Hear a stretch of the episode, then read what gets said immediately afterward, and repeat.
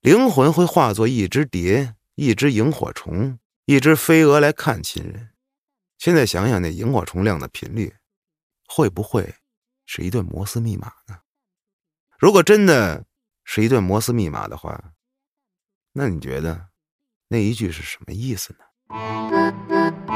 欢迎收听由后端组为您带来的邪事儿栏目。如果您有一些比较有意思的经历和故事，可以关注后端组公众号投稿给小编，也可以通过小编加入微信群和我们一起交流互动。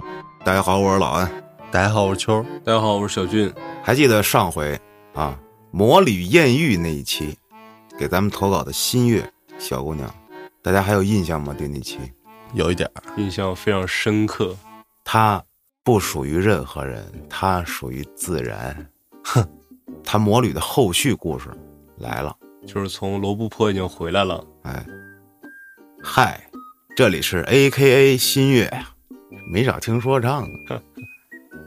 今天听到了自己的投稿，压根儿没想到自己能投稿成功。那句“他属于大自然，不属于我”，是因为他的那些奴遍布全国各地，都还在联系。哥们儿有两下子，虽然他跟我坦白了，我也欣然接受，但在我的定义里，不仅奴要忠诚，主也要专一。我也很想讲一下我那些圈里的经历，但是估计不允许。怎么不允许呀？允许啊！先讲魔旅路上的经历。如果你把你的那些圈里的经历投稿给我，我相信我还可以再开一期《青春的颜色》。上回不是说到他自己就往后走了吗？是啊，哎，他这一路就在无人区自己支帐篷住，晚上巨冷啊！一天晚上被尿憋醒了。艰难地爬出帐篷，在附近上厕所，完事儿提上裤子赶紧跑去，刚准备睡，这时候就听见这帐篷外面有声，刷刷刷的声，听着像什么呀？就像在刨他帐篷附近那地上的泥巴，我操，要给他挖空了，挖一护城河啊，挖一圈挺害怕啊，悄悄的拉开帐篷，跳出去。拿车钥匙插钥匙孔里，一直也没插进去。嘿呀，哎，结果这声就停了，这手开始发抖。这时候嘣儿插进去了，啪一着车，车灯亮了，就往这声音的来源那边看，就发现一双蓝色的眼睛望着他。那是一只特别瘦的狼。我操！那狼正在刨他刚刚方便完的那片湿地。鸟人领领地上了，这新月他就莫名觉得好笑，压根儿也没害怕，心想：咋这玩意儿，我一脚就感觉能给他周飞了。然后就跟逗狗一样的，就逗他，挺欠儿啊。人好歹也是只狼啊，然后还小狗，小狗，嗯，这狼好像压根也不怕他啊。就扒在地上，望着他。这时候，新月回到帐篷，拿一包无穷鸡腿朝他给丢了过去，哼着那首滴哩滴滴滴哩滴哩哒哒，回了帐篷。我操，胆儿真大！就开始听邪事邪事听完了，开始听都市传说，说爱宠这一集难以忘怀。哦，听了一遍又一遍，脑补着每一个画面。来到了新疆，哇，感觉来这儿都不用喝水了，渴了就炫哈密瓜。我操，那不得打胰岛素回去？这都齁死了，天天的。说这儿基本十点左右，夜里十点左右才黑。嗯，确实啊，咱们那会儿去敦煌也差不多八九点才刚黑。对，挺漂亮那天儿啊。这天没黑，就开始吃夜宵了。啊，说想不想体验一下？他住的这家民宿呢，说老板娘是一个特别有故事的人。老板娘在新疆开民宿，是一个上海人啊，上海人。嗯，他当年是从上海徒步来到这儿。我我操，这是去取经了吗？那取经没有说留在那儿的呀，是经取回去。所以啊，这一般自驾来的人，他都给打五折。说这老板娘的儿子之前是搞乐队，家里反对，这儿子离家出走了。开始的一两年还能联系上，后来就联系不上了，家里就着急报了警。过了几个月，听说在新疆找着了，但是人已经没了。后来这老板娘跟她丈夫天天吵架闹离婚，就这样背上行囊徒步来到了这儿。具体这搞乐队的儿子怎么死的，老板娘也没愿意说，她也不好刨根问底儿。不过说看这老板娘现在啊，对生活很积极乐观，也就没多说什么。说这一次摩旅差不多也就是这样啊，一路上遇到了热心的摩友，一次艳遇和沿途的风景。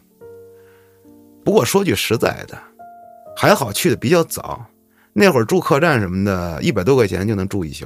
这会儿六七月，一些摩友就在抱怨啊，物价太高了，住宿费太贵了，哪儿都爆满，一晚四百起。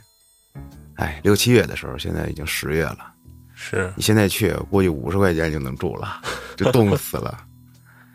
说你在外面吃个饭啊，就把车停在屋外头，你再一出来，会有一些人在你的车上放一瓶红牛，非常暖心。你敢喝吗？为什么放红牛啊？看见有摩旅的朋友啊，哦，大家到外面都是兄弟姐妹啊是真正的红牛是吧？啊！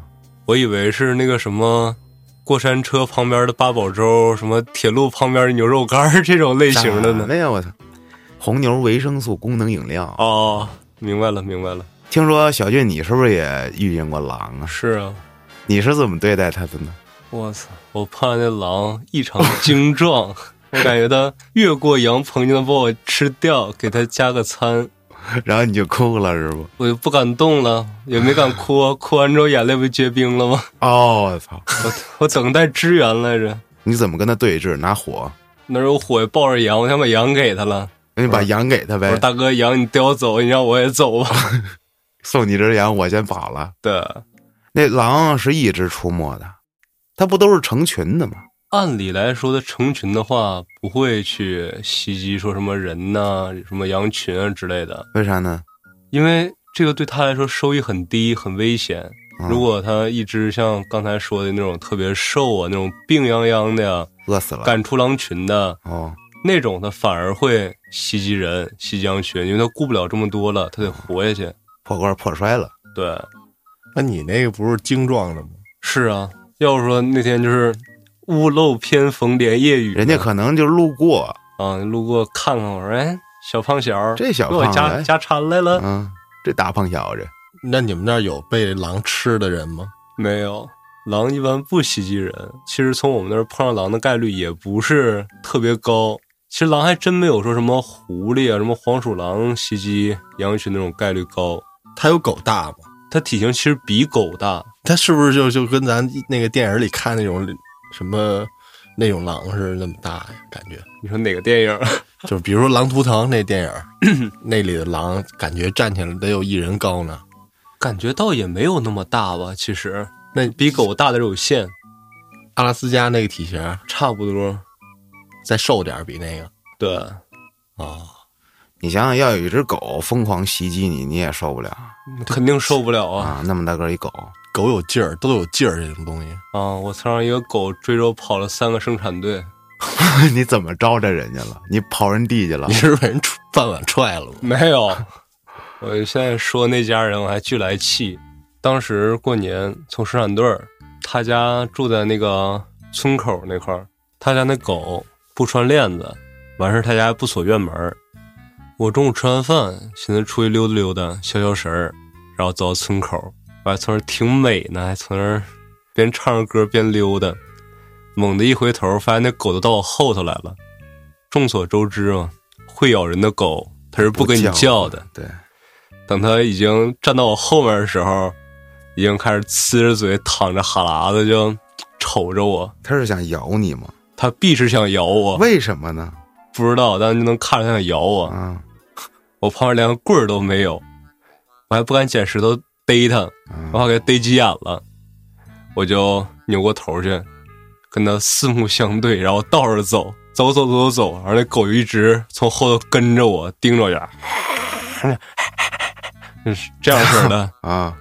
我他妈从六队一路跑到老四队，那狗可能是那片那些蛊惑狗的大哥，就是我过一个生产队儿，啊，从他妈村口出来一批狗，换班追着我跑，我绕大圈儿，一路生生绕回来的。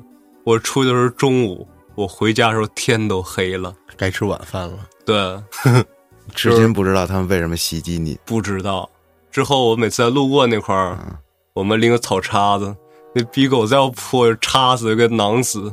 可能是他们觉得你长得不太顺序，在他们看来就是不太舒服，长像狼人是吧？就是你不太像正常人，对他们有危险。有敌意。对 但是话说回来，这是狗啊，从你后头，你还知道它只是咬你，它不是奔着吃你去的。你换成一群狼，它就是奔着吃你去的。你当时这个心理压迫感来说，那就更那啥了，非常恐惧，很恐惧。你说得拿火好使吧？好使啊，但是关键你得多大火？我要当时把兜里打火机掏出来，好像也够点呛。我操，你得拿一篝火，是啊，吧？但是哪来的篝火呢？哎接下来就是重头戏了，就跟魔女没啥关系了。哦，说到他这个年纪，对于他来说，小时候的记忆就非常模糊，也没见过他的外公外婆。听大人们说，在他生下来那年，老俩就去世了，跟着爷爷奶奶长大的，自己是一名留守儿童。老爸老妈会在过年前回老家，带着去给外公外婆烧纸。这天晚上烧纸回来的路上，他在路边捡了一枚那种外圆里方的铜钱儿，就揣兜里了。回家的路上就感觉自己很累很累，到家就睡着了。说现在呀，都还记得睡着之后做的那个梦，梦见一个女人，长长的头发，瘦小的身材，皮肤煞白，声音非常尖细，对着他说：“还给我，还给我！”一下从梦中惊醒。害怕的哭了。奶奶冲进房间一看，嗯，没啥事儿啊，就看他跟那儿哭。他一见奶奶进来，也没那么害怕了。奶奶赶紧过来抱他，哎，兜里这一枚铜钱就掉了出来，在地上转了几圈，嗡嗡嗡嗡嗡嗡嗡嗡嗡嘣，不动了。奶奶又问：“你哪来的这个呀？”哎，他就老实交代了，说捡的。奶奶听了之后，对着他骂呀：“什么东西都敢往回捡呀！啊，以后再敢捡东西，就把你手给剁了！”说完就把这铜钱拿走了，把奶奶给切了。有天晚上，跟朋友在回家的路上玩爬树，过家家，啊，有几个调皮的男孩子过来，拿这弹弓子，拿小石子儿逮他们几个女孩，多欠呀！我操！结果。有一男孩把他们身边的一个墓碑前的一坛子给崩碎了，哎，知道闯祸了，叭跑了。他们几个女生就走了，去这小卖部买那个零食，一块钱一袋儿什么香飘飘，香飘飘不是奶茶茶？吗？你想我们那会儿买零食啊，我操，留香展翅，香菇肥牛，哦，这个我知道，牛羊配，没听说过。北京烤鸭，北京烤鸭，哎，我们那种南京板鸭，打狗棒，香菇丝，那香菇丝，这都是什么武林秘籍这都是科技与狠活，啊？老香老香了是。说瞎扯淡，这是什么东西啊？也是跟卫龙似的还有什么无花果？啊，那个大圣那个酸酸不拉叽那糖叫什么？猴王丹猴王丹，对对对对，猴反正那点东西吧。嗯，说他们四个人都买不同口味的，就去了其中一个人家里烧水，一人一包分一点啊，好像就是买的那奶茶，哦，还啊真是香飘飘，哦香飘飘，我闻到。嗯哒哒哒哒没听过，你没没听过香飘那会儿那奶茶那广告啊？我就知道什么绕地球可以多少多少绕绕多少圈圈那个，儿啊？一年卖出几亿多杯、那对个。对对对，我感觉那会儿这广告纯纯吹牛逼，现在测量的呢？对现在想想有点不可思议。就让我相信了。不是，主要是那会儿那会零几年儿都没有什么喝奶茶习惯啊，是吧？而且一杯他在超市卖还挺贵的，我不是一块钱一袋吗？我想想你唱那歌了，然后配一句什么什么捧在手心里的什么真爱是温柔哦，优乐美那是优乐美优乐美，周杰伦那是哦，好吧，一人一包分一点儿，哎，每个人不都尝着不同味儿了吗？差不多五六点回家吃饭了，路上碰见了爷爷了，哎，巧了，说估计应该是打完牌正回家呢，嫌这爷爷走太慢，他一人就走前头。结果路过那坟包子的时候，他瞅了一眼那墓碑上面那黑白照片儿我的妈呀，这不是我梦里那女的吗？哎呦喂，啊跑回去抓着爷爷就回家了。吃完晚饭，这隔壁家那小孩儿就是那个今儿拿弹弓子崩碎那坛子那小孩儿，拿着一小桶跟他那个酷暑滑车，还有手电，来找他去这田里抓牛蛙去。俩人呢就去啊，这路上要经过一个很长的一坡，这小哥们这二轮滑板啊，不是用脚玩的，咱说说他怎么玩的啊。这哥们儿把这个手电绑头上，矿工新月拎着小桶，这哥们儿在这二轮滑板的前面控制方向，让他坐在这后边，把着他的肩膀，就从一个长达一两百米的这么一大斜坡就往下出溜。这酷暑滑车不是那把能升降高吗？嗯，高度应该就是搂到最低，俩人都坐在上面往下搂 啊。真牛逼，也是这种极限运动了，真他妈敢！说他们经常这么干啊，很信任他的。但是这回哥们儿不太溜，这俩人就折田里了。翻车了，说这新月这半张脸都已经扎这田里去了，这哥们儿立马跑过来给他拽出来，就一直怪他：“你为什么要冲田里面去？”哥们说：“我也不是故意的呀，我就不知道怎么着，刚刚我就控制不了方向了。”哎，就算了，走吧，逮牛蛙去吧。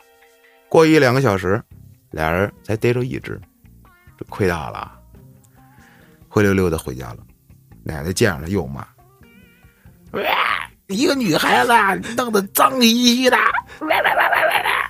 说奶这前摇太吓人了，关西人，”施法前摇啊！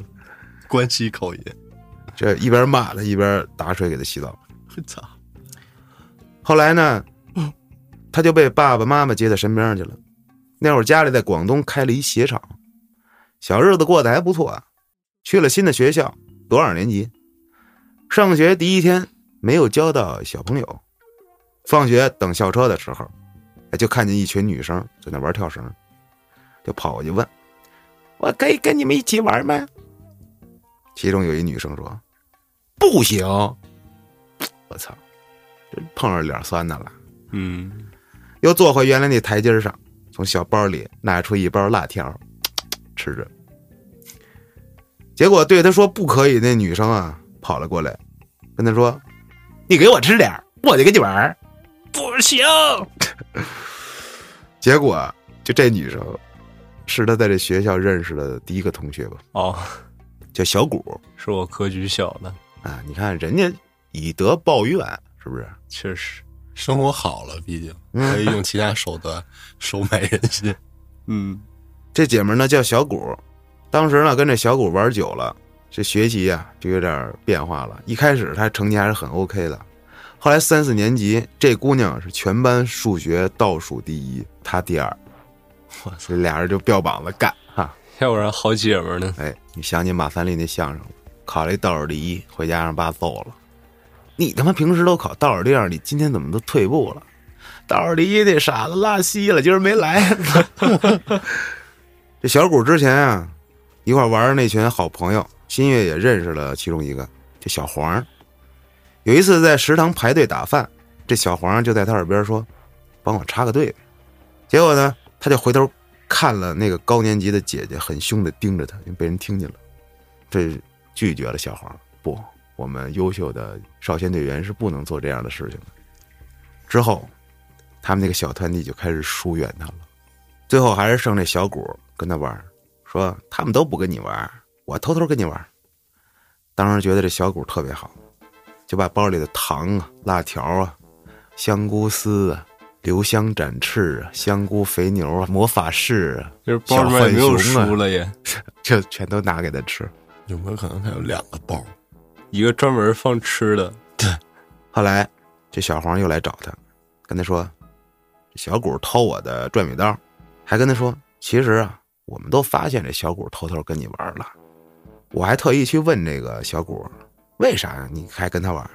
结果，新月从小黄的嘴里听到了一个至今都记忆犹新的话。小谷跟小黄说：“我是假装跟他玩的，他家有钱，而且。”每次跟他玩都能吃着好东西，太操蛋了。不久，奶奶身体就抱恙了，全家人都回家看奶奶。奶奶还在那个乡下老房子里。这时候呢，奶奶就戴着一顶紫色的针线帽，躺在床上，嘴里一直在嘀咕着什么。当这亲戚们都离开的时候呢，妈妈就开始给这奶奶擦身子。这新月坐在床尾。看 VCD，看光盘，突然，大家知道啊，就容易卡，是吧？嗯，这屏幕唰哗了一下，结果这奶奶推开妈妈，来了这么一句：“你没看到那么多人在吗？”他当时赶紧跟妈妈对视了一眼，也都没说话，看着奶奶对着墙那边有说有笑的，他跟妈妈都惊呆了。奶奶身体好的时候也抽烟。奶奶这细言碎语里，她听了这么一句：“幺妹儿，拿个打火机过来，给你分婆婆、跪点点把烟点起噻。”我的妈！这个“嗲嗲”就是爷爷的意思啊，哦，爷爷奶奶嘛。这幺妹儿是谁？幺妹儿喊的就是她，平常家里都这么叫的。我的妈呀！听了赶紧跑出去了。这老爸看着他拿打火机，问：“你拿打火机干嘛呀？”说奶奶让我给谁谁点烟，这老爸一愣，给他两根烟，说：“你把烟点着，放着别动。”他就照做了。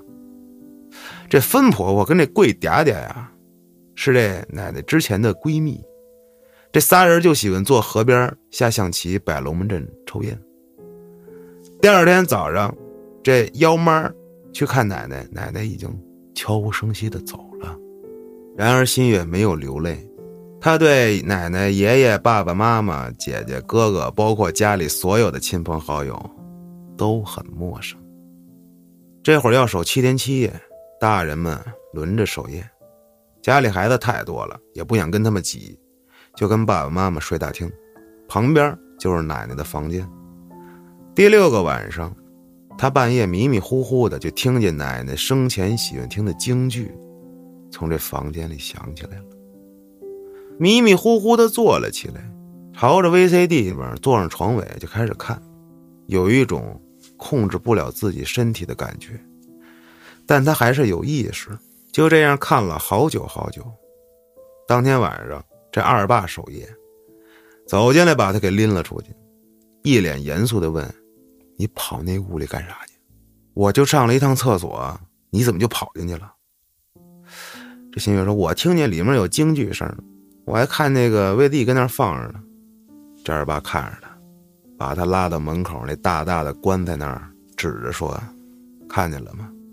这 VCD 呀，在这电视下头那儿根本没插电，里面也没光盘，你看啥呢？他能响啊？”结果这新月脱口而出：“奶奶想听京剧了。”说他也不知道为什么会这么说。就脱口而出。回到大厅，这儿吧把同样睡在大厅的爸爸妈妈喊醒，说了点什么，就进了屋，拿着 VCD 开始放京剧。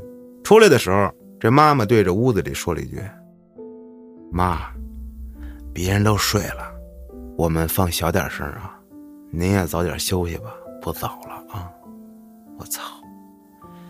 第七天晚上，也是最后一个晚上，爷爷。把他带到隔壁那个小男孩他们家里，让他在这儿睡一晚。大人们都觉得是小孩嘛，无所谓呀。哎，结果这俩小孩就睡一张床。那天晚上，这小男孩就问他：“你难过吗？”说：“我不难过。”就感觉呀，奶奶没离开他，但是就是看不见他了。这小男孩说：“那你在外面上学，有没有想我们几个好朋友啊？”“那当然有啊。”心想着，好像真的也没咋想啊。哎，城市套路深，我要回农村，农村路太滑，套路更复杂呀。在他想的时候，这小男孩竟轻轻的在他脸上亲了一下。新月看着他，小男孩转过了身。夜里，他做了一个梦，梦见了奶奶，奶奶还是戴着那个紫色的针织帽，在小男孩的家门口喊他，他就跑了出来。奶奶说：“走，我带你买糖去。”牵着他，俩人就往前走。都已经走到那个小胡同了，可是这新月他难道不知道这村子哪有卖糖的吗？再走下去，可要出村子了。说我不吃糖了，我要回去了。啊，我要回去了，我不走了，我累了，就开始哭，越哭越大声。奶奶松开他的手，跟他说：“啊，那你先回去，奶奶去给你买回来。”就看着奶奶手背着后面，一步一步。走出了村口，旁边一个白衣服和一个黑衣服的人跟在奶奶的身后，一同离开了。哎呦，被旁边那小男孩给晃醒了。就睁开眼的时候，刚好一滴泪从眼尾划过，滚烫的。坐了起来，小男孩打开床头灯，发现自己枕头已经湿了一大片。这时候五点了。这鸡开始叫，天空也微微发亮。早上起七点，奶奶准时下葬，下葬的地方跟这分婆婆桂嗲嗲的墓是挨着的。他心里想着，嗯，没什么感觉。埋好了之后，这老爸跟二爸、幺爸都在墓前一人点根烟摆着，也给这分婆婆跟桂嗲嗲点上了。等着亲人们在奶奶墓前说些话的功夫。一只小白狗嘴里叼着一个长条形的薄荷糖，走了过来，放在了他的脚边儿，扬长而去了。新月捡起来，揣在了兜里。是不是又瞎捡东西？奶奶给他买糖了，啊，让那小狗给送过来的。说这梦啊，埋在心里很久了。也许奶奶并未离开他，而是换了一种方式在他身边看着他长大。那个糖，也许真的是奶奶兑现给他的承诺。晚上，他坐在院子里，一只萤火虫飞到他袖子上，尾巴一闪一闪的，看了许久，想起有人说，灵魂会化作一只蝶、一只萤火虫、一只飞蛾来看亲人。现在想想，那萤火虫亮的频率，会不会？是一段摩斯密码呢？如果真的是一段摩斯密码的话，那你觉得那一句是什么意思呢？好了，我的故事就讲完了。我还有特别多的故事，如果有兴趣，我会持续把我的故事分享给大家。感谢各位，故事真不错啊！生活中的小细节，点点滴滴。里面穿插着一些巧合呀、梦境啊，嗯，说不清道不明的小邪事儿。确实，虽然不是很吓人，但是你能想起，哎呀，奶奶在梦里说给你买糖去，人都被带走了，还让路边那小狗想着孙女呢给带回来，挺有画面感。还有这个城市里的小伙伴，还有农村里的小伙伴。那小男孩不规矩，不规矩，但是人家挺真实的嘛，是不是？确实真实。你看城市里的小伙伴套路深啊，嗯，假跟你玩，这是真想跟你玩啊，这 假跟你玩啊，假跟你玩就为了吃你那个香菇丝，我操！不知道这新月这魔旅明年还走不走了？冬天基本上就不走了，明年要是走，你俩一块儿去。这可能到哪儿能碰上一下啊！我也准备天热了走一走呢。新月的故事也就结束了。接下来投稿的朋友叫奥哥，这奥哥呀可太牛逼了。怎么呢？你好，我是奥哥，我以前投过稿，不过只是一时兴起，是我瞎编的。我很想投稿，所以我就编了一个。我是个老粉了，如果因为上次你说我是个骗子，行，我承认是我的错。所以这次我要投一个我儿时我姥爷给我讲的故事，让你重新认识一下我奥哥。结果这故事姥爷编的，哎呦，然后让我想起咱那会儿小时候那奥哥了。奥哥那奥哥，那奥哥 得有三百多斤吧？我的妈呀！奥哥太狂了，奥哥跟我打拳，哎，双手护着面门。我说哦我上了，哥，上上，动动动起来，动起来！我蹦蹦两个指甲就在他脑袋上了，他他反应不过来，你知道吗？还持续的跟我打，我操但是它防御力属性高啊。对，就是对它没什么太大伤害，但是梆梆的打脑袋是真带劲，我操！真带劲可还行。哎接着讲啊，我很爱咱们栏目的邪事儿，所以上次胡说八道了几百字，说声抱歉。今年我十六岁了，这件事儿我都快忘了。在听邪事二百三十七期时，有一个和这个故事特别像的事儿，结果我又想起来了。我老家也住在赤峰农村，你住赤峰没有野没有野，我不住赤峰农村，我在呼伦贝尔。哎呦，笑死我！为什么所有人都认为我是赤赤峰的？峰的要不然说我是东北的。我一直在说我是呼伦贝尔的。哎呦，说这边就是啊，这个自己盖的小庙在村口。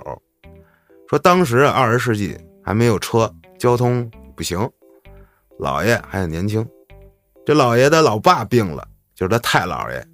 这姥爷去别的村儿买药啊，当时晚上一两点钟，回来的时候已经是半夜了，这时候就天儿都快亮了。再要到这个村口的时候，就看见这村后那山上，就像是那元宵节撒灯一样啊，就这玉米棒子，他说叫棒子瓤，应该就是就是那苞苞米杆子呗。对苞米杆子呗，泡汽油点着了，就跟那个一火把哦那样的，就一束在那山上，说好像还在移动。这老爷一看，我操，边看边走，到了村口，那亮光歘一下就没了。老爷没多想，就开始进村。到了小庙附近，就听见这周围传来这铁链子声，吭哧吭哧吭哧吭哧，这声一直到老爷快到家门口时还有。回了家，给这太老爷吃药。当时这太老爷就是有气无力的，说不出话来。几个钟头以后，就看见在炕上一个黑影从这太老爷身后出来了，在这炕上绕了一圈，腾，蹦下炕，掀开门帘走了，出去了。说时迟，那时快，太老爷醒了，说：“哎呦，你还在呀？我没事了。”就这么快见效。说这时候老爷以为是药起效了啊，都没人管我那黑影吗？这是把这黑影给逼出去了。哦，物理起效。哇，觉得哇太好了，我爹好了。这黑影可能就是缠着我爹的东西，吃药给干出去了吃西药逼出来个邪祟，啊。结果没两天，太老爷上吊自杀了。我操！说这是一个真实的故事，和那件相似的事，可以衬托出这两件事的真实。哪两件事儿啊？二百三十七期是哪期呀、哪哪两件事儿啊？这个大哥上次那个投稿讲的是啥呀？那期好像是咱俩一块儿对啊，讲什么我是给忘了啊，啊，听众可以再回顾一下。说还有一些故事留着下次投啊，请不要把我的故事放在付费节目，我没有钱。好的，奥哥，你别急，我知道你很急，但你先别急。然后这应该是他的第一个段投稿啊，啊，然后可能过了些日子他又投了一个。接下来讲咱们讲的第二件事儿，哦，开头呢我还是得给念念啊。我是逗号奥哥，今天又要给邪事儿栏目投个稿。我的故事基本都是别人讲给我听的，啊，我已经喜欢邪事儿很久了。我一开始是在某手上看到的，因为某手啊，每个视频的结尾都有让去某挺上去听。之后我又知道了咱们栏目主要在某知上播，一些付费节目我没法听，因为没钱啊。不知道咱们有没有直播？我只听咱们的邪事儿栏目，死忠粉。可以可以，靠谱啊，奥哥。行了，咱们今天接着讲故事。今天要讲的，我们这儿有名儿的一个大白兔子的故事。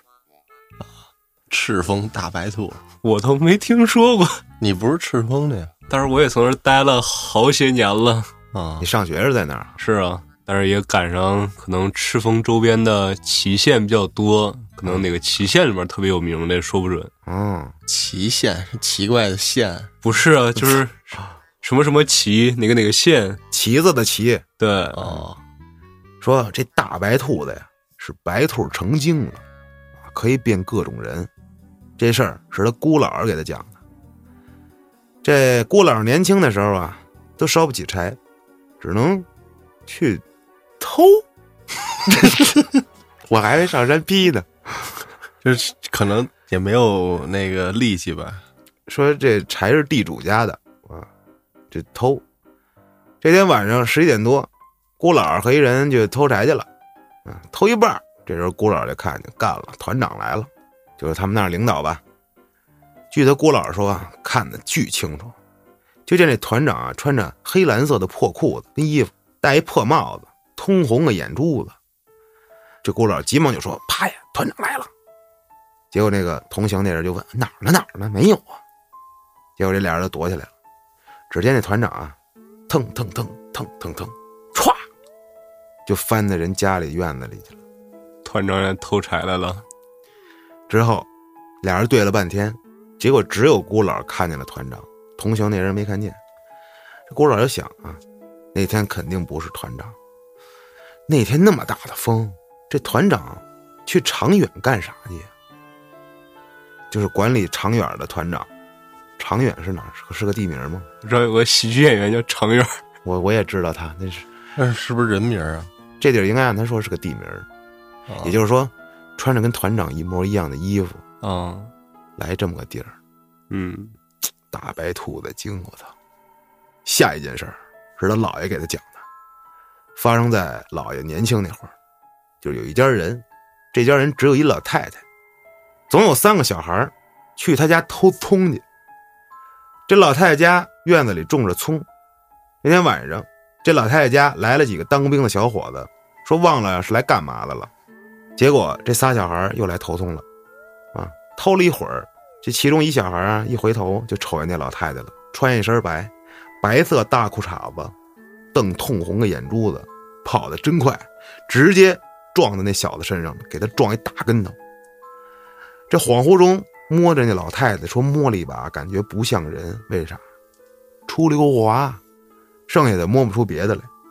只见老太太啊，就走走走，唰就翻到另一个院子那边去了。这几个小孩就吓懵了。当天晚上惊动了一村的人，这家长就不乐意了，以为是这老太太吓唬几个孩子呢。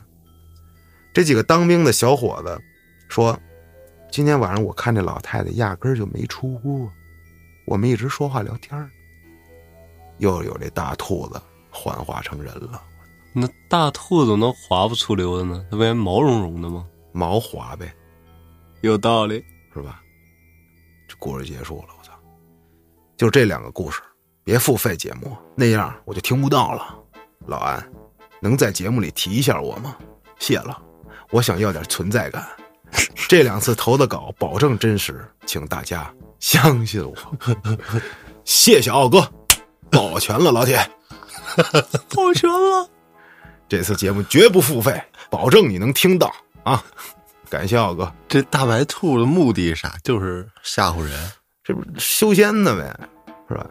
有法术，修修仙的那人不都躲在不招人的地儿吗？这不是晚上练法术就是让人撞上了嘛？练那个三十六变、七十二变那啊，这小小孩来偷葱，这是奔跑呢，当撞上了，是吧？练跨栏了。赶紧就翻到别的院子里跑去了呗。哎呦喂，嗯，可能大隐隐于市吧。其实人家没想说祸害人，你第一回那团长他变团长，啊俩人躲起来了，没发现他而已。就是啊那团长那大兔子没发现他俩哦，躲起来了，人就是背着人那儿练，结果老人撞上，那他怎么知道这是大兔子变的？他也没变成兔子呀。这不是传说通红的眼珠子，然后蹦老高，那万一人团长身体好呢？顶着风怪，眼睛刺通红。那这老太太怎么回事？晚上就没出屋。那几个当兵的是怎么回事？我现在还没听明白。人不是说来了家里有什么事儿，但是他忘了吗？具体啊，还行，我觉得这挺真实的啊，是嗯也没准是同一个人，他老模仿其他人，都是他，应该是，就是去人家义庄进去，人家就偷东西去，也没准儿啊。主要是奥哥吧，就是你前几期你说你投的那几百字儿的故事，我可能是没收着啊，还是怎么着？你能再发我一遍吗？我想看看。我也想。哎，好了啊，接下来投稿的朋友叫小梁，说这二大爷的事儿啊。二大爷年轻时候是干工地的，一次做高空搭架发生了一事故，这大概当时有十二个人在搭架子，其中安全绳只有五条。本来是五个人的工作，由于赶工期，所以临时加了几个人上去。后面那几个人也没带安全措施，直接就上去了。因为他们都觉得这种高空啊，以前也干过，觉得自己熟，没问题。也是那个年代，这安全意识都不够，加上这工地管理也不太把这当回事儿，就有个人踩空了，掉下去，啪，摔扁了。我操，没有那个网子啥的，他身上啥也没带呀、自己都觉得自己不会掉下来，多高来了！你管他多高呢？反正就摔扁了。我操，后面这工地停工三天处理这事儿，结果就是赔了点儿钱啊，给压去了。说这种事故只要不是死亡超过三人，是不需要和上面汇报的，就是死者家属跟工地协商。这小俊应该比较懂，因为他这种高危的这些什么，他是有名额的，是吧？对啊，说人命真不值钱，大家无论干什么工作，安全第一。停工三天后重新开工，复工第一天上班，临下班的时候，工人在休息室等时间打卡。休息室离打卡机有二十米左右，没人站在打卡机那位置，都跟休息室抽烟呢。结果这打卡机突然自己亮了，语音播报：某某某。打卡成功，这某某某就是那死者的名字。我操，我操，这工人们都吓疯了，全都跑了，下班全都没打卡。晚上向管理反映这事儿，管理层说不可能啊，你们都是听错了，反正就是各种不信，让那二大爷他明天照常上班。第二天一大早，工地又来通知说不上班了。结果细细打听才知道，昨晚巡楼的那两个人小张和老李，俩人巡到八楼的时候，就是前段时间摔死人那楼层啊。这老李跟小张说：“这儿刚死过人，简单巡一下就行了，这儿晦气。”小张没说话，就这样，他们在八楼拿手电照来照去。没多长时间，老李说要换楼查看，叫着小张：“小张，小张。”没人搭理他。往回走了几步，就瞅见这小张走到楼外的架子上，神情呆滞。就看这小张旁边有个黑影，用手牵着小张往那架子上走。这老李大喊啊：“小张！”没反应。感到小张有危险，老李就跑上去想拉着小张，可是这架子不好爬。老李边爬边用手电照，那黑影还在小张旁边。就在离小张二米的时候，老李用手电再一照，余光看到那个黑影一把就把小张给推下去了。老李当时吓了一个大屁墩儿，手电死死的照着那个黑影，没几秒，只见那黑影也跳下去了。等老张再回过神打电话通知了管理层。管理层来人到现场开始找，结果在楼下找着了小张。医护人员一到，这边当场就确认死亡了。可刚才不是说还有一黑影也跳下去了吗？啊，管理层跟警察找了一晚上也没找着，监控显示也是小张一个人掉下来的，没有老李说的黑影。到了第二天早上，管理层就通知不上班了，晚上又通知停工五天。到第五天后回来上班，发现八楼直接给封锁了，打卡机跟休息室里那儿多了一个土地庙。二大爷听见这件事后，就直接表示我不干了。管理层说这段时间没空，复工当天又跟管理层提出要走，闹俩钟头，领工资走了。后面再发生什么就不知道了。不过二大爷说，如果那个土地庙没用压不住那个鬼的话，那么还得再死一个。意思就是，不是要死够三个人才能通知上面吗？死一个你们不当回事儿，那我就让你们死够仨。就是他这两个，他跟家属协商好之后，拿到了固定的那些抚恤金，他们两边同意之后，他就不用往上报了，那接着又死人呢，还是这个流程协商好，就不用往上报了。那就一直死。你说就是一次性得死够三个，对，出事儿有三个人才能而且或者说说那个什么，就是家属和那边谈不拢的情况下，嗯，就是我你要多少钱，我给不了你这么多啊，你给不了我就往上告，然后上面知道了，好，这样式儿。那个黑影，估计就是那鬼想跟着一块儿跳下去，这不就凑仨了吗？假的，你这有点儿戏了，我操！那人得找尸体！对啊、那个黑影不是之前跳下来那个人吧？是啊，不是啊？我觉得不是，那是是谁呀那会是谁呢？就谁也不是，他就是在那工地那儿捣乱的嘛。鬼呀、对呀、不可能啊！这有啥不可能？你要这么硬说，我也可以勉强算你说得通。对吧？那人家那个那个第一个，这属于意外嘛，对啊，对吧？你说他家里都同意了，是吧？他还出来闹啥呀？是啊，也可能觉得不公平吧。那家里面同意了，他可没同意啊，他都死了了嘛。你死了就别管活人的事儿了，是吧？对所以我觉得不是第一个人，你有没有可能这小张是给老李给推？但是他说监控看着了吗？监控看见是小张自己掉下来的。对啊，我觉得这后面警察啥的也能看出来是推的还是是你推下去至少上得留指纹吧或？者你拿钩杆子给他杵下去，那他怎么能走到那儿了呢？是啊，不好说。我记得哎，就是有一个完美犯罪，就是日本有一个案子，是是一队人探险到一个洞，但是那个洞内呢，进去之后，它底下还有一个水坑，就可以跳下去潜水，能理解吗？就是一条这个通道，有窄通道这么一个洞，是这种天然形成的。嗯，那洞里还有一个天然的这么一个水池子，嗯可以蓄着水。那水是死水嘛，然后这个探险队的人，他们就进去了。进去之后是五个人吧，好像一共。嗯，到了那个水池子那儿，他们就打算下去看看这个洞底下是什么，就准备潜水。牛逼的就是，他就让一个人去潜水去了，然后另外四个人在这个岸上看着，等着这一个人去潜水。等了半天呢，这人最后就没上来，就说白了就挂了死在里头了。啊。然后这四个人呢，又四个人同时出去去报警呢。最后这个警察到那儿把那个人也捞出来了。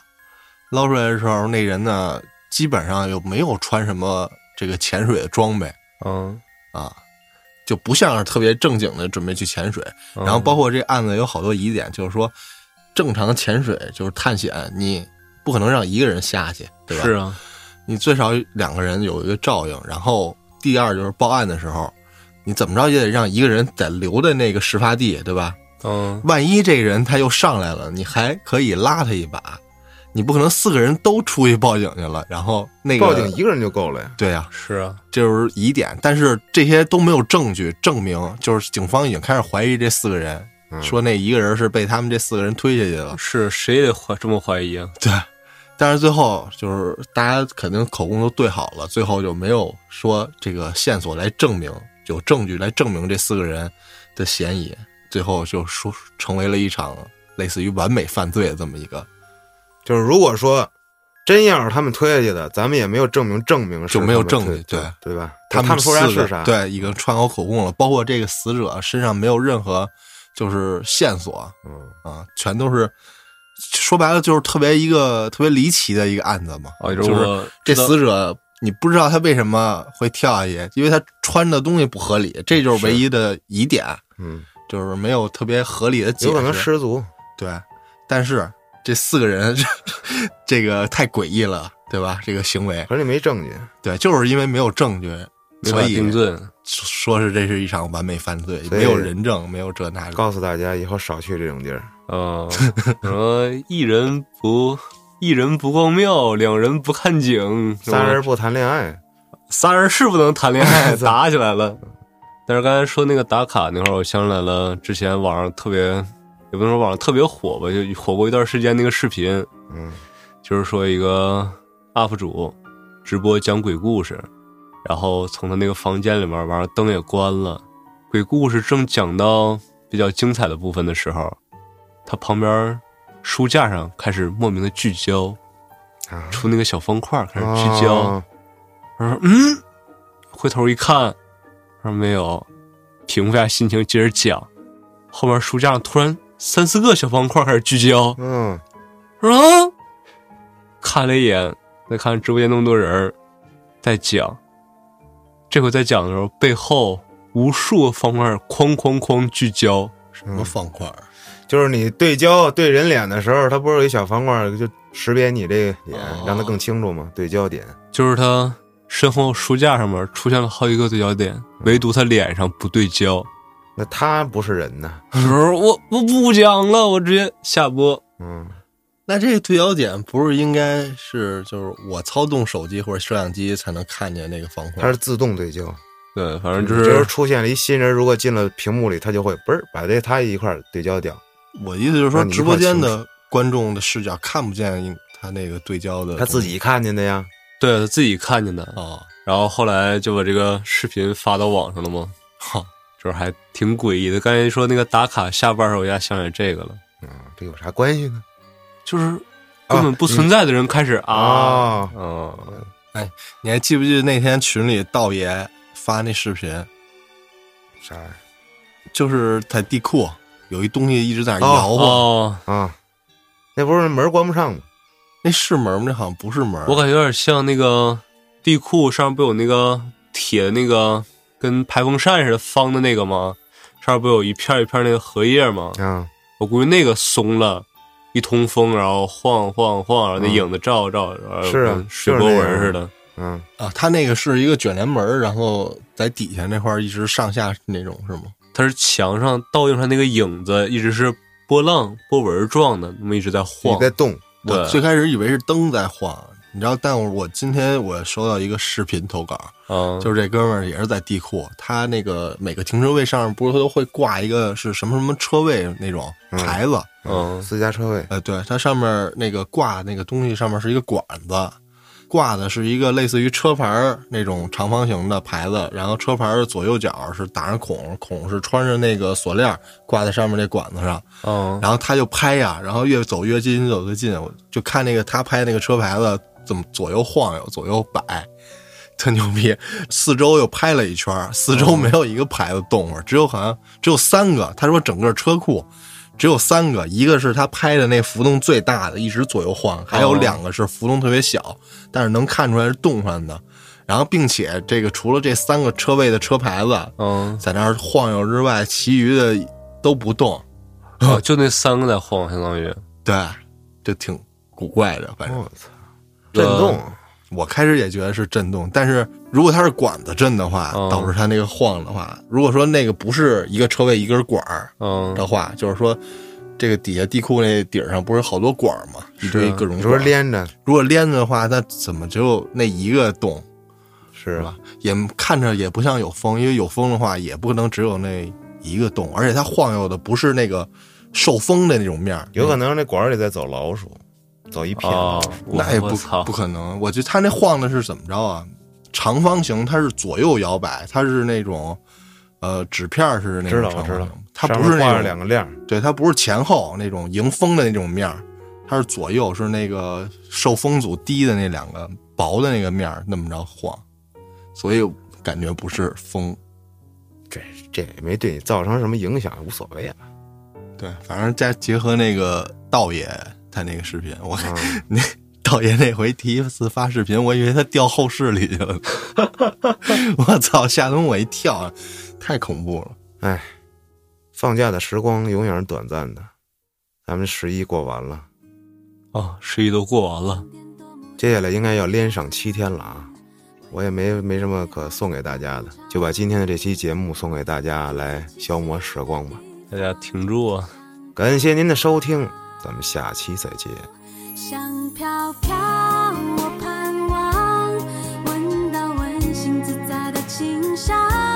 Sing my songs，璀璨的绽放，肆意的成长。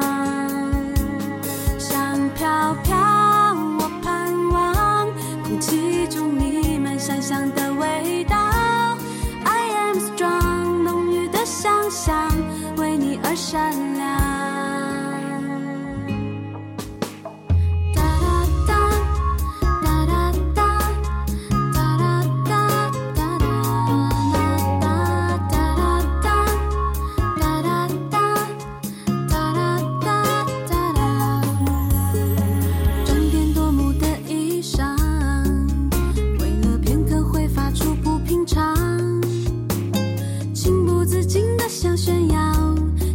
界都。